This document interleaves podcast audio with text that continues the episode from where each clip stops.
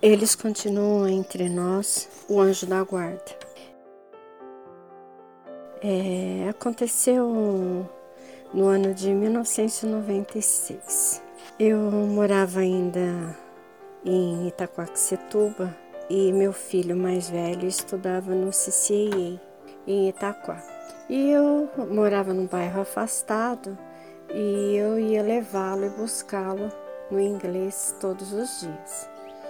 Esse dia ah, eu saí de casa cantando, porque eu tenho o hábito de dirigir cantando, não com o som no último volume, tá, gente? Eu canto num volume que seja agradável para mim e que não perturbe as outras pessoas.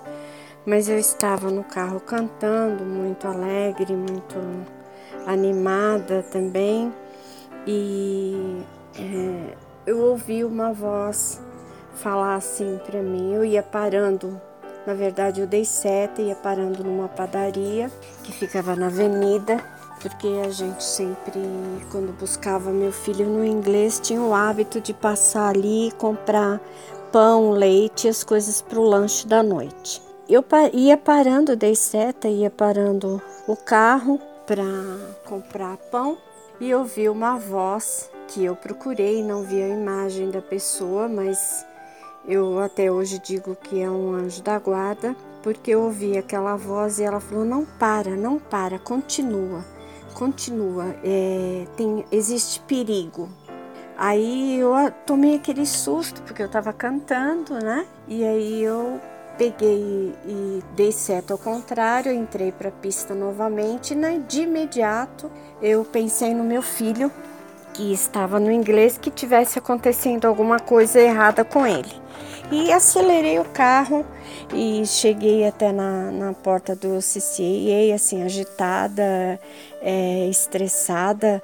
E meu filho falou: Que foi, mãe? Eu falei: Que foi? Digo eu, tá tudo bem, tá tudo certo? Ele: Tá, mãe. Por quê? O que, que aconteceu? Eu falei: Nossa, filho, escutei uma voz falando para mim na hora que eu ia parando na padaria para não parar. Aí falei: Ah, mãe, a senhora é essas coisas suas. Não tinha nada, não, não tem nada demais, não, nenhum problema. Aí ele entrou no carro e falei, ai filho, graças a Deus então. E beijei, beijei, abracei ele, beijei, beijei e seguimos. Aí na, na, na volta, na, do lado contrário da pista, eu parei na frente da padaria novamente, mas do outro lado da pista, e falei para ele: você fica no carro que a mamãe vai buscar o pão e o leite. Ele falou: não pegou na ida? Eu falei: ah, não falei para você que eu tinha ouvido falar para não parar, que era perigoso? Ele falou: então vai, mãe, eu fico no carro. E eu desci na padaria. Quando eu entrei na padaria, é, tinha policiais dentro da padaria. Na, na, é uma padaria de esquina. Na outra rua tinha carros da polícia. E aí o, o dono da padaria que eu conhecia, porque a gente comprava lá diariamente, ele falou: que bom que você estava estacionando o carro e tinha um carro na sua frente, não tinha, Beth? Falei, tinha. Aí ele falou, que bom que você deu seta e saiu. Eu falei, por quê? Assim, né? Não estou entendendo, né?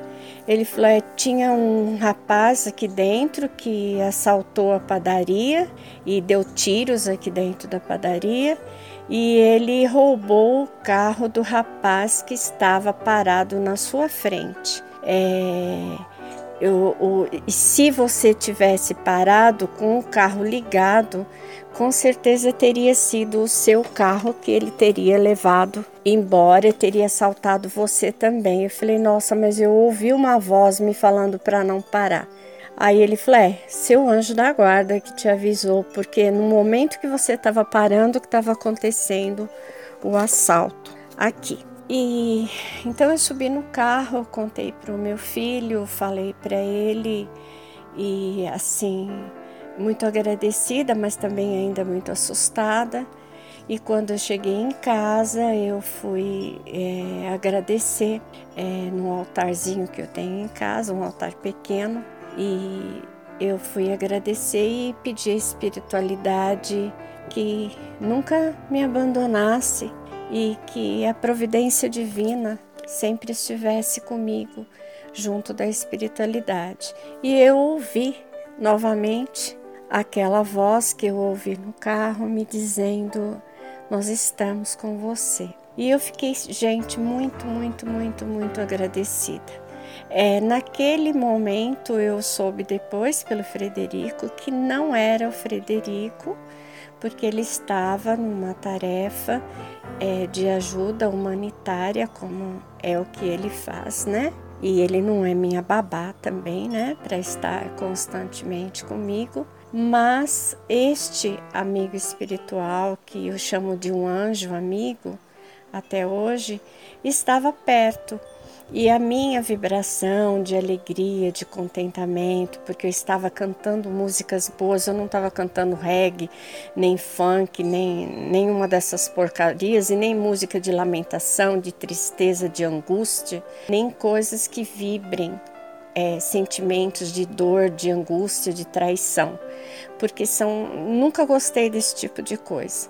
É, nunca cantei esse tipo de música. É, raras é, as músicas que são um pouco mais é, melancólicas que me atraem é, para que eu as ouça inteiro. Mas eu estava cantando uma música bem alegre, é, inclusive acho que todo mundo gosta, é uma música que fa fala viver e não ter a vergonha de ser feliz. E eu estava cantando, ouvindo no rádio e cantando com muita alegria. E esse amigo espiritual, pela sintonia é, da alegria, do contentamento, da satisfação, ele, ele estava comigo no carro e ele viu é, antecipadamente, com certeza, né, o que estava acontecendo ali naquela padaria e me impediu de ter parado ali. Então, é, vocês vejam, tudo vai pela sintonia do que a gente faz, de onde a gente está, de como a gente é, de como você atua é, no dia a dia, porque desde sempre a minha vida, eu não me conheço desde o que eu me conheço de por menina, é, eu já cuidava das minhas irmãs, porque nós somos cinco filhas e eu já ajudava minha mãe com casa, cuidar das minhas irmãs, dar banho, é, cuidar durante a noite para levar no banheiro, para pegar uma chupeta, para trocar uma flauda, uma fralda, né, gente? E ajudar muito a minha mãe com casa, com tudo e por a gente ter sido passado por, um, por pobreza na, na nossa infância, né? E a gente se ajudou muito mutuamente dentro de casa. Então, eu acredito que por essa sintonia de, de sempre estar ajudando as pessoas de bom coração e sem esperar troca, sem esperar que alguma dessas pessoas fizessem alguma coisa de, em troca para mim. E a alegria me proporcionou socorro, assistência e me possibilitou de estar salva naquele dia do assalto. Então pensem, por favor, um pouquinho em sintonia. É, eu sei que nós estamos num momento de pandemia e é um momento de muita preocupação em sintonia com o, o que está acontecendo no planeta, mas vamos procurar nos diferenciar, vamos procurar vibrar o melhor, o maior, o mais bonito, o mais alegre e fazer coisas que nos proporcionem companhias espirituais abençoadas que nos possam trazer não só o benefício do socorro, mas o benefício para dentro das nossas casas e as nossas famílias também. Um beijo a todos do grupo. Fiquem com Deus.